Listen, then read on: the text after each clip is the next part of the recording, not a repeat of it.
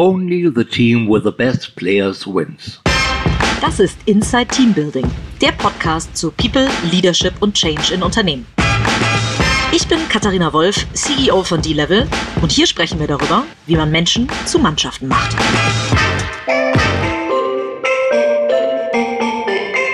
Hallo und herzlich willkommen zu einer neuen Ausgabe von Inside Team Building. Heute mit einem ganz, ganz aktuellen Thema. Ähm, mit einer Frau, die dieses Thema äh, in der aktuellen Situation sehr geprägt hat. Ähm, bei mir ist äh, Verena Pauster. Liebe Verena, toll, dass du dir die Zeit nimmst. Und ein bisschen mit mir über dieses aktuelle Thema, wie das eigentlich Frauen im Vorstand, in Aufsichtsräten ergeht, wenn sie äh, in Elternzeit gehen wollen. Äh, sehr gerne spreche ich da mit dir drüber, denn das ist, glaube ich, etwas, über das bisher zu wenig gesprochen wurde.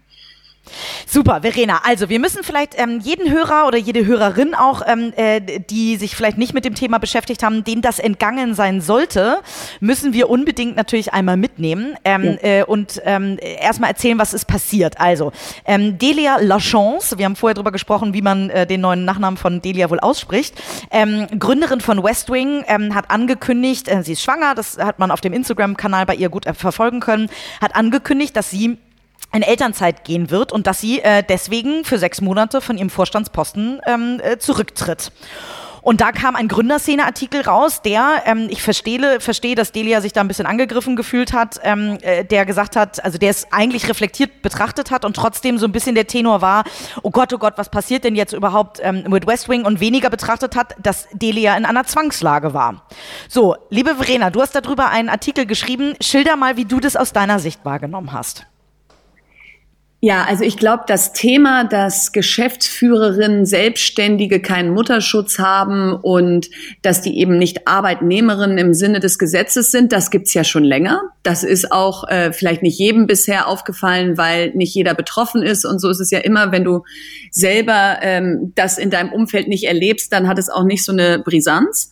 Und insofern hat mich das auch nie so richtig stutzig gemacht, weil ich, ja, das habe ich irgendwie so so wie so ein Status quo, den man einfach akzeptiert. Und das war jetzt bei Delia anders. Ähm, West Wing hat ja offiziell als Aktiengesellschaft bekannt geben müssen, dass ihre Vorständin vorübergehend ihr Mandat niederlegt und ähm, auf sechs Monate Elternzeit oder Mutterschutz plus Elternzeit ausfällt.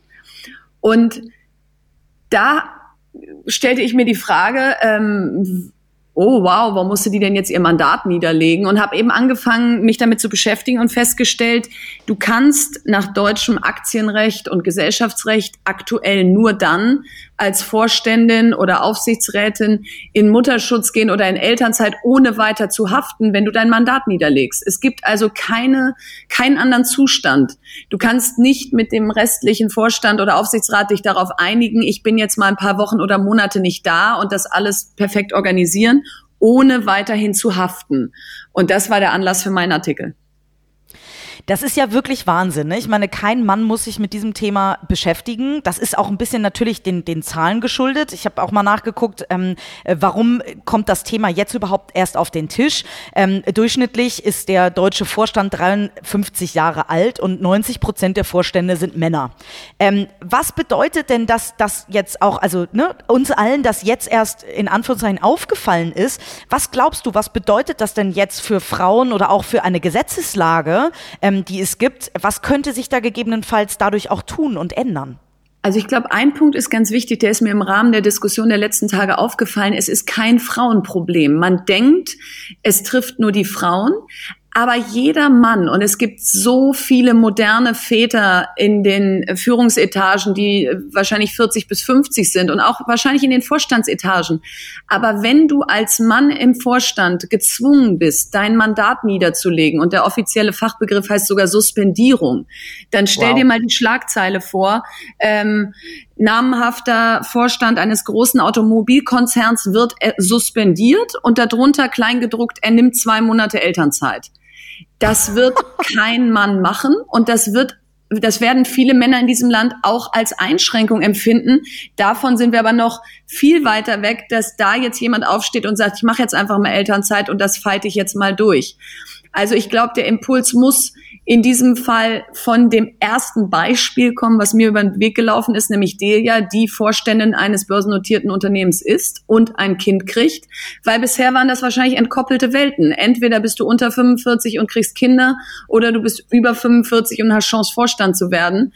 Und vielleicht ist sie jetzt das erste Beispiel einer Schnittmenge. Und meine Hoffnung wäre, dass es in Zukunft keine Frage des Alters mehr ist oder der Gebärfähigkeit, äh, ob man in solche Positionen gelangen kann und Kinder haben kann.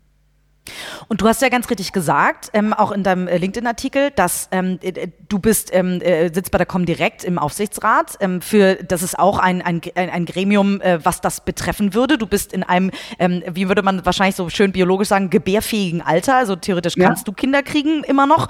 Ähm, äh, und vielleicht willst du ja auch noch mal, wer weiß. dann müsstest du dein Amt auch niederlegen. Das heißt, das ist ja schon eine relativ große, ähm, äh, große Bandbreite, sage ich mal, an Ämtern, ähm, äh, die, die das betreffen würde. Ähm, genau, wie siehst du das denn? Ja. Differenzierung, also das Vorstandsmandat ist sicherlich noch mal viel schwieriger zu organisieren, weil das ist ein Tagesjob, eine 80-Stunden-Woche, 60, ganz egal wie viele Stunden es sind, das ist eine ständige Verantwortung. Das Aufsichtsratsmandat ist ja kein Vollzeitjob. Deswegen wird es sicherlich in vielen Köpfen so sein, dass die sagen, na ja, es ist ja jetzt nicht jeden Tag Aufsichtsratssitzung und dann äh, kann man ja trotzdem sich ein paar Unterlagen durchlesen und so weiter. Aber da gehen wir halt immer von, wie es auch bei mir war, dem Fall aus, gesunde Frau hat eine lockere Schwangerschaft, kriegt ein Kind, nicht zu früh, nicht zu spät, das Kind ist gesund und die Frau ist drei Tage später wieder fit. Und das kann ja nicht die Grundlage sein, weshalb man sagt, wir brauchen da keine Regelung. Äh, das äh, wird ja wohl von der Aufsichtsrätin zu erwarten sein, dass wenn sie sich für so ein Mandat entscheidet, dass sie das dann auch organisiert kriegt. Das also diesen Standpunkt, den finde ich unfair in viele Richtungen und der kann einfach nicht äh, sozusagen Status quo sein, nachdem alles funktioniert. Und bei Aufsichtsräten generell muss man eben sagen, wir haben so wenig junge Frauen in Aufsichtsräten und das ist fast wie so ein Signaling, wenn das ginge. Also wenn man zeigen könnte, du kannst das vereinbaren, dann glaube ich sehr an den Effekt bei jungen Frauen, dass die eben nicht sagen, ich habe jetzt eine Zeit, wo ich schon ja meinen Vollzeitjob, weil ein Aufsichtsrat hat ja in der Regel noch einen Vollzeitjob, das ist ja nicht, man ist ja nicht mit 40 hauptberuflich Aufsichtsrätin, ähm, den kriege ich hin, plus Kinder, plus ein Mandat das kann man sich in der heutigen Zeit noch schwer vorstellen mit der Gesetzgebung. Da will ich hin, dass Frauen sich nicht mehr entscheiden müssen, sondern sagen, ich traue mir das alles zu. Und das ist ja tatsächlich, machen wir das Thema sogar noch mal ein bisschen äh, weiter auf, ähm, denn äh, auch ich habe ja noch mal recherchiert, beziehungsweise, also ich bin 36, also auch in einem gebärfähigen Alter, bin äh, geschäftsführende Gesellschafterin meines eigenen Unternehmens. Ähm, ich bekomme ja tatsächlich noch nicht mal Elterngeld äh, äh, in der Elternzeit, wenn ich mir eine nehme, ähm, äh, weil eben das, das Mutterschutzgesetz, ähm, was, ähm, da hast du auch geschrieben, 1952, das in Kraft getreten ist und 2018 zwar reformiert wurde, aber anscheinend nicht umfangreich genug, genug, ja, eine ganze Menge irgendwie gefühlte Lücken auf jeden Fall noch aufweist. Du hast auch geschrieben, dass du glaubst, dass sich da vielleicht an der Gesetzeslage was ändern müsste. Wie, was glaubst du denn, was müsste sich alles ändern? Genau, also gehen wir es mal durch. Es ist erstmal, es ist nämlich hochkomplex, wie man angestellt ist, welche Anteile man an seinem Unternehmen hält. Also ist genau. man eine sozialversicherungsbefreite Geschäftsführerin und hält über 50 Prozent seines Unternehmens, hat man keinen Angestelltenstatus und keinen Geschäftsführervertrag, der einen als Arbeitnehmer qualifiziert. Und folglich fallen Themen wie Mutterschutz weg. Ähm, das war jetzt zum Beispiel mal von mir zu sprechen bei Fox Sheep und Haber Digital anders. Mir gehörten 11 Prozent des Unternehmens nach dem Verkauf von Haber. Ähm, ich war nicht sozialversicherungsbefreit, weil ich keinen sozusagen dominierenden Einfluss auf das Unternehmen habe. Da werden mehrere Faktoren angelegt. Also war ich klassische Arbeitnehmerin, obwohl ich Geschäftsführerin war und konnte laut Gesetz ganz normal in Mutterschutz und Elternzeit gehen. Nichtsdestotrotz musst du es natürlich total organisieren. Das ist also der eine Fall. Was muss ich alles organisieren, wenn ich gehe? Das trifft jede Mutter, egal wie sie angestellt ist. Ne? Also mhm. klar, wenn du Arbeitnehmerin bist, musst du nicht ganz so viel organisieren, weil, der, weil du nicht für das Gesamtunternehmen verantwortlich bist. Aber diese Thematik werden viele Frauen kennen.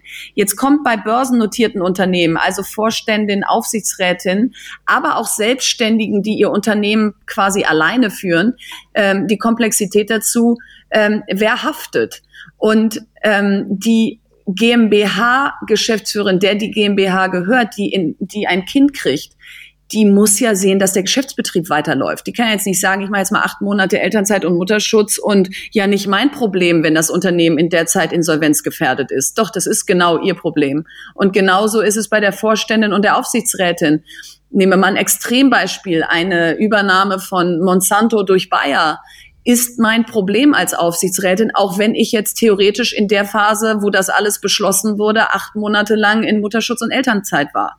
Und diese Enthaftungsfrage, die ist nicht geklärt. Kann man denn ein Team und ein Unternehmen darauf vorbereiten, dass jemand sechs Monate weg ist? Wir gehen jetzt vielleicht sogar mal weg von, äh, von dem Thema nur Mutterschutz vielleicht ja. oder, oder Elternzeit, vielleicht auch, ich gehe in Sabbatical oder so. Da ist ja ganz, stecken ja ganz, ganz, ganz viele Themen dahinter. Und äh, Delia hat es jetzt so ein bisschen vorgemacht, wie man es machen kann.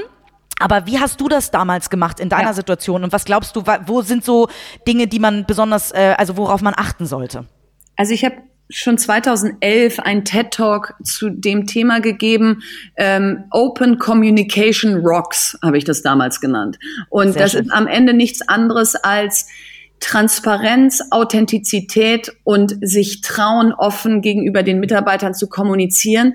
Denn worüber reden wir hier? Wir reden hier über das Menschlichste, was dir passieren kann, nämlich du bekommst ein Kind, du weißt noch nicht, wie deine Schwangerschaft laufen wird, du hast wie jede Frau in der Situation, aber auch jeder Mann, der mit äh, Vater gerade wird, irgendwo eine diffuse Angst, ob alles gut wird. Und wenn du die für dich behältst und wenn du denkst, na ja, wenn ich das den Mitarbeitern jetzt zu früh erzähle, dann schüre ich hier Panik, dann dann läuft generell, glaube ich, was schief in der Unternehmenskultur. Denn aus meiner Sicht, sich hinzustellen und zu sagen, liebe Mitarbeiter, und natürlich erst in einem Zustand, wo man sicher ist, dass alles gut ist, dass man das Gefühl hat, äh, dass äh, die, die Schwangerschaft läuft und ich bin vielleicht, was weiß ich, in der 15. Woche, 16., was auch immer, jeder für sich persönlich als guten Zeitpunkt ersieht sich hinzustellen, zu sagen, ich bin schwanger, ich bekomme ein Kind. Wenn alles gut läuft, haben wir bis dahin noch sechs Monate Zeit. Ähm, ich fange aber heute an zu organisieren, wie das während meiner Abwesenheit aussehen wird. Und ich bin auch nicht aus der Welt. Das heißt, anrufen kann ich, äh, telefonieren kann ich auch dann noch, wenn was ist. Aber für das operative Tagesgeschäft möchte ich eine Stellvertreterregelung haben, die hält. Da wird es keinem Unternehmen geben, der die Frage stellt, oh Mann, musste das jetzt sein? Das ist jetzt aber blöd, jetzt ist die schwanger, jetzt geht ja hier das Unternehmen den Bach runter. Denn gute Führung heißt, ein Unternehmen auf so breite Schultern zu stellen und mit so einem guten Führungsteam zu versehen, dass es nicht am Einzelnen liegen darf, ob dieses Unternehmen über einen Zeitraum von drei bis sechs Monaten lebensfähig ist. Denn du hast Krankheit, du hast sonstige Katastrophen. Jetzt gerade Corona äh, kann auch zu einer gewissen äh, Abwesenheit und Führungslosigkeit führen, wenn alle im Homeoffice sitzen. Da muss das Empowerment vorher äh, stattgefunden haben. Also deswegen plädiere ich da ganz stark für eine offene Kommunikation und nicht so ein äh, zaghaftes ähm, Durchtrickeln durch die Organisation, dass man das jetzt vielleicht mal ansprechen müsste. Wie hast du es denn konkret geregelt bei dir? Wann hast du angefangen? Hast du es geplant schon vor der Schwangerschaft, ähm, als du wusstest, du bist schwanger? Wie hast du bist du damit umgegangen? Also ich glaube, Schwangerschaften kann man nicht planen, man kann sie sich wünschen und beim einen passiert sofort, beim anderen dauert es fünf Jahre. Ähm, deswegen habe ich vor der Schwangerschaft gar keine Vorkehrungen getroffen, weil ich es schlichtweg nicht wusste. Ähm, als ich dann schwanger war, ähm, sind diese ersten zwölf Wochen erstmal etwas, die macht man, glaube ich, sehr persönlich mit sich und seinem engsten Umfeld erstmal aus und hofft, dass alles gut geht.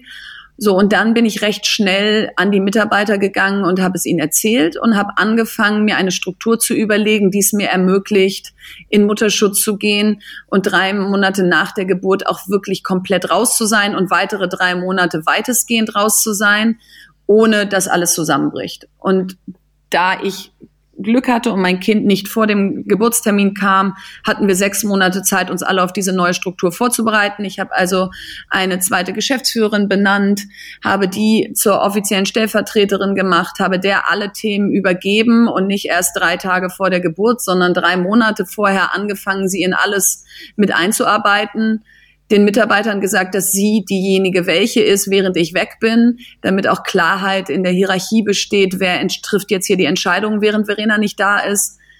So, und das hat gut funktioniert. Das hätte aber ja theoretisch ja auch alles machen können. Da wäre ihr Vorstand und die Vorstandskollegen sicher sehr offen dafür gewesen, zu sagen, ja, lass uns besprechen, wer übernimmt dein Ressort und, und, und. Und du gehst in Mutterschutz und Elternschaft, äh, andersrum Mutterschutz und Elternzeit. Und, ähm, und dann kommst du wieder. Aber wir müssen keine Ad-Hoc-Meldung machen, dass du dein Mandat niederlegst, was ja so ein zusätzliches Stigma ist zu den Ängsten, die man eh schon hat. Warum glaubst du, ist das so passiert? Ich glaube, es gab noch keinen Präzedenzfall. Ähm, das deutsche Gesetz funktioniert sehr stark mit Präzedenzfällen und Druck aufs System. Und wenn es keinen Präzedenzfall gibt, fehlen Menschen Bilder im Kopf und dann gibt es keinen Druck aufs System. In dem Moment, wo man eine Frau wie ja im Kopf hat oder ähm, eine äh, Frau in einem Aufsichtsrat, wäre ich jetzt schwanger, wäre ich auch ein, ein, ein Präzedenzfall ähm, aber auch die vielen tausend Geschäftsführerinnen, ähm, die nicht in Mutterschutz gehen können. Die, die gibt es ja alle schon, aber es brauchte diesen einen Fall, um Druck, Druck aufs System zu geben. Und deswegen muss man den jetzt auch nutzen, denn es geht ja nicht darum, jetzt hier eine Image-Kampagne zu machen oder mal für fünf Tage Talk of Town zu sein, sondern es geht dafür darum, um für die nächsten Generationen an Frauen eine Gesetzgebung zu schaffen, dass es keine Frage des Entweder-Oders mehr ist. Was kann denn jetzt passieren? Ähm, äh, wahrscheinlich muss es über eine Petition gehen. Ja. What's next? Also es gibt zwei Möglichkeiten. Eine Petition brauchst du nur dann, wenn der Bundestag das Thema nicht von selbst relevant findet. Und es haben sich tatsächlich viele Bundestagsabgeordnete bei mir gemeldet, die gesagt haben, ich, ich sitze im Bundestag, ich finde das Thema hochrelevant, ich würde das gerne pushen. In dem Moment brauchst du noch nicht mal mehr eine Petition, denn die ist im Prinzip der Vorbote dafür, dass der Bundestag sich mit einem Thema beschäftigen muss wenn der das auch von selber schafft, weil, weil Abgeordnete das Thema selber auf die Agenda heben, umso besser. Aus meiner Sicht ist es ein bisschen wie Crowdfunding. Du kannst ja schon finanziert sein und trotzdem Crowdfunding machen, um, um die öffentliche Wahrnehmung zu erhöhen. Deswegen würde ich das eine tun und das andere nicht lassen. Die Petition machen und trotzdem auch im Bundestag schon dafür äh, werben, dass das Thema auf die Agenda kommt. Und es haben sich, und das war wirklich in diesem Fall fantastisch. Es haben sich so viele Top-Anwälte gemeldet, 90 Prozent Männer, die gesagt haben, Wahnsinn. dieses Thema ist so wichtig, wir brauchen da dringend eine aktienrechtliche Lösung. Suspendierung klingt so negativ, das kann nicht der Weg sein. Ähm, und wir sind da pro bono zu helfen. Und mein nächster Schritt ist jetzt, ähm, acht bis zehn Leute, die alle die verschiedenen Kompetenzen, die du brauchst, denn wir reden hier über mehrere Gesetze, ja, das ist das Mutterschutzgesetz, das ist Aktiengerecht, das Ges äh, Aktiengesetz, das Gesellschaftsrecht, da sind ganz viele Bereiche betroffen, die alle in einen Videocall zusammenzunehmen und zu sagen, lass uns jetzt ein Rechtsgutachten erstellen, wo stehen wir und wo wollen wir hin und das mit dann aller Macht, die wir haben, über soziale Medien, Politiker und Petitionen äh, zu einem Gesetz machen. Sehr cool. Ähm, jedes Unternehmen würde ja wahrscheinlich so, ein, so, ein Gesetzes, äh, so eine Gesetzesänderung durch ihren Lobbyisten irgendwie unterstützen lassen und angehen. Fehlt es uns Frauen, trotzdem, dass wir eine Kanzlerin haben, viele weibliche Ministerinnen, vielleicht auch ein bisschen an einer gewissen Lobby? Ja, also es gibt tolle Lobbyverbände, Frauen in die Aufsichtsräte, FIDA ähm, oder die Albright Stiftung, die jetzt kein Lobbyverband äh, ist, aber das Thema auch sehr pusht. Aber du bist als Lobby immer nur so stark, ähm, wie das Thema reflektiert und wie viele Menschen davon betroffen sind. Und das ist das, was ich eingangs sagte. Du kannst sehr stark für Themen werben. Wenn die nicht auf Resonanz stoßen, dann, dann verpufft es. Und ich glaube, deswegen kommen jetzt hier die Kräfte zusammen.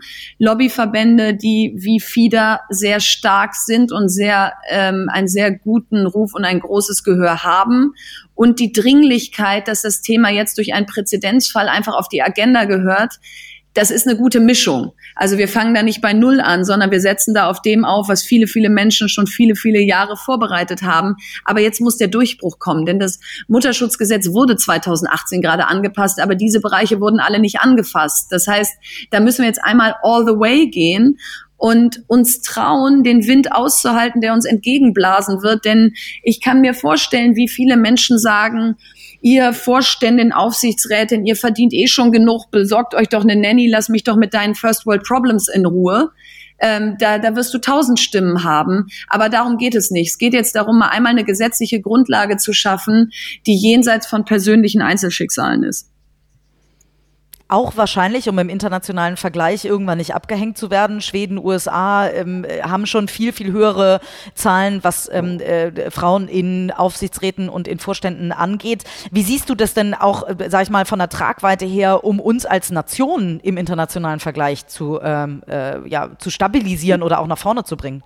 Super wichtiger Punkt, denn um das nochmal ganz deutlich, deutlich, zu sagen, so ein Gesetz wäre Wirtschaftspolitik, nicht Familien- ja. oder Sozialpolitik. Das ist ein schöner Nebeneffekt. Aber in erster Linie stärkt es unsere Wirtschaft, wenn Frauen ob sie Kinder haben wollen oder nicht, all the way gehen können. Und das ist ein Wettbewerbsvorteil für unser Land. Nicht auf den ersten Metern, denn andere Länder sind viel weiter. Also wir holen jetzt erstmal auf mit einem so, solchen Gesetz. Wir setzen uns nicht an die Speerspitze der Bewegung. Aber daraus kann viel werden. Wir sind eine wahnsinnig starke Volkswirtschaft, die viertgrößte der Welt. Und wenn wir jetzt uns wenigstens mal gesetzesmäßig gleichstellen mit Vorreiterländern, die das schon gemacht haben, dann, dann resultiert daraus die Chance, dass wir einfach viele sind, dass wir viel Strahlkraft entwickeln können. Und das ist meine Hoffnung, dass wir einfach in zehn Jahren sagen, dieses Thema hat unsere Generation geschafft zu überkommen, dass das nicht mehr in Frage gestellt wird, ob ich Vorständin sein kann und währenddessen ein Kind kriegen kann oder Kinder in der Zeit großziehen kann. Ist unsere Politik und sind unsere Politiker da vielleicht auch manchmal zu realitätsfern, um vielleicht eine sehr zukunftsfähige und, und vorausschauende Wirtschaftspolitik zu machen? Weil viele Bundestagsabgeordnete vielleicht noch nicht mal vorher im Job waren, bevor sie Bundestagsabgeordnete ge, äh, geworden sind oder eben vielleicht äh, eben nicht ähm, eine ehemalige Vorständin jetzt Bundestagsabgeordnete ist, die so ein Thema vielleicht immer mal erlebt hat. Also das, ich glaube sehr, dass da eine große Korrelation ist, wenn du einfach ähm, vielleicht von Anfang an deiner Karriere verbeamtet warst oder ähm, in der Verwaltung gearbeitet hast und nie diese Verantwortung für Mitarbeiter und, und Ergebnisse selber erfahren hast, dann, dann fehlt dir sozusagen die eigene Reflexion oder du hast vielleicht dann auch nicht das Umfeld. Jetzt würde ich aber Politikern unterstellen, dass sie, hoffen, sie hoffentlich nicht nur Gesetze machen, die sie sich selber äh, herleiten können oder nachvollziehen können, sondern dass sie Gesetze für die gesamte Gesellschaft machen. Man muss ja sagen, Frau Giffey und Frau Lambrecht, die bringen ja gerade die ähm, Frauenquote für Vorstände äh, in Gang. Das heißt, der Politik jetzt vorzuwerfen, sie hätte, sie würde immer gar nichts tun, ist sicherlich falsch, denn ein Elterngeld ist erst in den letzten ähm, Jahrz im letzten Jahrzehnt entstanden. Ähm, das Mutterschutzgesetz wurde, wie gesagt, ach, äh, neun, äh, 2018 angefasst. Also ein bisschen was passiert da, aber es wird halt so rumgedoktert. Was mir generell in der Politik fehlt, ist ein großes Zielbild für jeden Bereich. Wir wollen ein wirtschaftsstarkes, zukunftsfähiges Land werden. Dafür brauchen wir Fachkräfte, dafür brauchen wir jeden, der eine, eine Ausbildung genossen hat, ob Mann oder Frau. Und dafür brauchen wir ein Gesetz, was Frauen die Möglichkeit gibt, im Job durchzuhalten, in Anführungsstrichen, und nicht aufgrund von Familienplanung diskriminiert zu werden. So, und ein solches Zielbild hat dann ganz viele Facetten und dieses Zielbild gibt es nicht und deswegen macht jeder ein Gesetz, wenn er gerade darauf kommt, aber das zahlt nicht in ein großes Ganzes ein. Fehlt der Politik da, und das ist so zumindest mein Gefühl, auch immer ein bisschen Teamwork, weil jeder denkt irgendwie immer nur in seiner Partei und in den Parteien, ich kenne das ja nur so ein bisschen, ähm, ist man sich eigentlich auch immer spinnefein. Das ist jetzt ein totales Novum, dass zwei Menschen, also mit Jens Spahn und Armin Laschet, zwei Menschen zusammen quasi als Team kandidieren. Ähm, wie nimmst du das wahr? Wir als, als Unternehmer müssen in Teams denken, weil wir alleine verloren sind. Ähm, hast du das Gefühl, das fehlt der Politik da vielleicht an der einen oder anderen Stelle auch mal? Total. Also warum kann ich mich nicht jetzt mit den demokratischen Parteien überparteilich hinstellen und sagen, im Jahr 2020 ist es für uns alle nicht mehr tragbar, dass wir ein Gesetz haben, zum Beispiel was GmbH-Geschäftsführerin, Aufsichtsrätinnen und weibliche Vorstandsmitglieder, aber auch männliche, wie vorhin ausgeführt, ähm, aber dass die keinen Mutterschutz haben, das ist einfach nicht richtig. So, und das sehen wir als Grüne, als FDP, als SPD, als CDU, ähm, alle gleich. Und deswegen stellen wir uns jetzt alle nebeneinander und dann hat das eine maximale Schnelligkeit und dann ist das auch erledigt bis zur Bundestagswahl. Und dann profitieren alle und nicht nur alle in der Gesellschaft, sondern auch alle Parteien. Aber so funktioniert Politik nicht. Da kommt es dann drauf an, wer hat's aufgebracht, der kriegt die meisten Lorbeeren, dann unterstütze ich den nicht. Und diese Denke können wir uns nicht mehr leisten. Das sehen wir gerade in allen Bereichen, nicht nur in diesem. Die Menschen sind müde zu hören, wen man nicht mag und wogegen man ist. Sie wollen hören, wofür man steht. Und das kann sich die, Poliz äh, die Politik, glaube ich, wirklich ein bisschen mehr hinter die Ohren schreiben. Wir müssen in den Bereichen, wo wir kompetent sind und wofür, äh, wo wir für wo wir eine Stimme haben, ja. da müssen wir die Stimme erheben für mehr als ein Selfie oder was wir gestern zum Abendessen gegessen haben. Ja, ein sehr guter Punkt. Ich würde gerne tatsächlich noch einmal auf den Punkt zurückkommen, ähm, äh, wie das bei dir äh, gelaufen ist, äh, im, äh, als, als du in die ähm, Elternzeit ja. gegangen bist. Du hast gesagt, du hast es sehr transparent gemacht, du hattest eine, ähm, äh, du hast eine Geschäftsführerin eingesetzt. Ähm, nun kenne ich das selber bei mir, äh, wenn eine meiner Teamleiterinnen im Urlaub ist, ist es schon so, die hat das auch super vorbereitet und trotzdem ähm, kommt dann aus ihrem Team oder selbst wenn die im Homeoffice ist manchmal, war das eine Phase, in der wir uns umgewöhnen mussten, dass die dann trotzdem per Slack oder per Anruf Anruf sich an die Teamleiterin wenden und nicht an mich. Wie hast du das denn hingekriegt und wie gut hat da dein Team, sag ich mal, auch, wir reden immer davon, dass Gründer lo loslassen müssen, aber wie gut konnte denn dein Team da auch loslassen, dass sie deine Nachfolgerin in Anführungszeichen, also ähm, deine Geschäftsführerin angerufen haben und nicht mehr dich? Das, das kann ich eigentlich auch an einem aktuellen Beispiel nochmal ganz gut belegen. Das habe ich damals so gemacht und jetzt wieder. Ich bin zum 31.12. als Geschäftsführerin und Gesellschafterin ausgestiegen aus meinen Unternehmen und habe an Nachfolger in beiden Unternehmen übergeben. Genauso ist es im Prinzip damals gelaufen, als ich in Mutterschutz und dann in Elternzeit gegangen bin. Ich glaube sehr an Schwarz-Weiß in dem Bereich. Ich glaube nicht daran, ich übertrage euch jetzt mal ein bisschen Verantwortung. Ich bin jetzt mal nicht da oder jetzt wie jetzt gerade nie wieder da. Wenn was ist, ruft an. Ich bin ja nicht aus der Welt. Meldet euch. Äh, falls ihr noch eine Frage habt, können wir da jederzeit drüber sprechen. Und liebe Mitarbeiter, solltet ihr irgendwie doch nicht so ganz happy sein oder irgendwas haben, was euch bewegt, dann könnt ihr mir das immer sagen. So, wenn ich das so kommuniziere, dann verleihe ich meiner Nachfolge keine Handlungsmacht und Entscheidungsbefugnis. Denn dann wird es immer so diese große Eminenz im Hintergrund geben, die ja doch noch da ist und wenn es brennt, ja doch noch entscheidet oder äh, eben dagegen oder dafür ist. Und ich glaube wirklich, du musst komplett übertragen. Und das gilt für einen Zeitraum von sechs Monaten, genauso wie jetzt äh, auf eine komplette Nachfolge du darfst nicht so in Scheibchen gehen, du darfst nicht sagen, drei, vier Themen lassen wir mal ungelöst, da schauen wir dann, wenn die sich ergeben, sondern du musst dich wirklich zuhalten. Nur dann werden die neuen Personen von den Mitarbeitern voll akzeptiert werden und nur dann wird man auch wirklich merken, es geht ohne diejenige oder denjenigen, der gegangen ist. Und, und deswegen liegt die Verantwortung bei demjenigen, der geht. Der muss eine fantastische Übergabe machen und der muss den Zustand so herstellen, dass er nicht gebraucht wird. Und dann gewöhnen sich auch alle relativ schnell dran, ist meine Erfahrung. Da gehört ja dann genau die andere Seite mit dazu. Du sagst, du siehst es sehr schwarz-weiß und konntest das offensichtlich. Viele der Gründer können bis heute, also zumindest auch im Geschäftsbetrieb, sag ich mal, nicht mal, wenn sie das Unternehmen verlassen, aber schon bei den kleinen Dingen nicht loslassen und gefährden ja. damit, das hast du vorhin ganz richtig gesagt, die Skalierfähigkeit ähm, ihres eigenen Unternehmens. Ähm, ja. Wie, was glaubst du denn, wie kann sich jemand, wie kann sich ein Gründer, der vielleicht auch ein Ego hat, der gebraucht werden möchte, ein ganz menschliches Bedürfnis darauf vorbereiten, ähm, dass das, äh, das Abgeben vielleicht nicht nur der, der Schlauere, sondern auch ein Weg ist, der, der, der nicht nur dem Unternehmen, sondern auch sich selber gut tut. Also ich glaube, das ist doch eigentlich, wenn man, wenn man mal jenseits von jedem Ego und jeder Macht und, und so argumentiert, das Natürlichste der Welt. Wenn Menschen Verantwortung übertragen kriegen und, der, und, und die wirklich übertragen kriegen. Also nach dem Motto, du darfst das jetzt machen und wenn du Fehler machst, dann wirst du nicht gehängt, weil das ist Teil von Verantwortung, dass auch mal was schiefgehen kann. Dann werden sie für dich weiterlaufen, als sie es sonst je getan hätten. So, wenn das so ist, dass, und, dass Mitarbeiter, wenn sie maximal empowered werden und sich auch wirklich verantwortlich fühlen und Fehler machen dürfen, über sich hinauswachsen, dann muss jeder Gründer, jede Gründerin, jeder Vorstand das lernen. Jetzt muss man dafür kein Kind kriegen, um das zu lernen, sondern das muss eigentlich etwas sein, was generell ähm, sozusagen zum guten Handwerkszeug einer Führungskraft gehört. Aber das ist eigentlich ein perfektes Beispiel für, das musst du eh lernen, wenn dein Unternehmen wächst. So, und wenn du jetzt Mutter wirst oder in Elternzeit als Vater gehst, dann lernst du es sozusagen gezwungenermaßen. Und das ist gut fürs Unternehmen.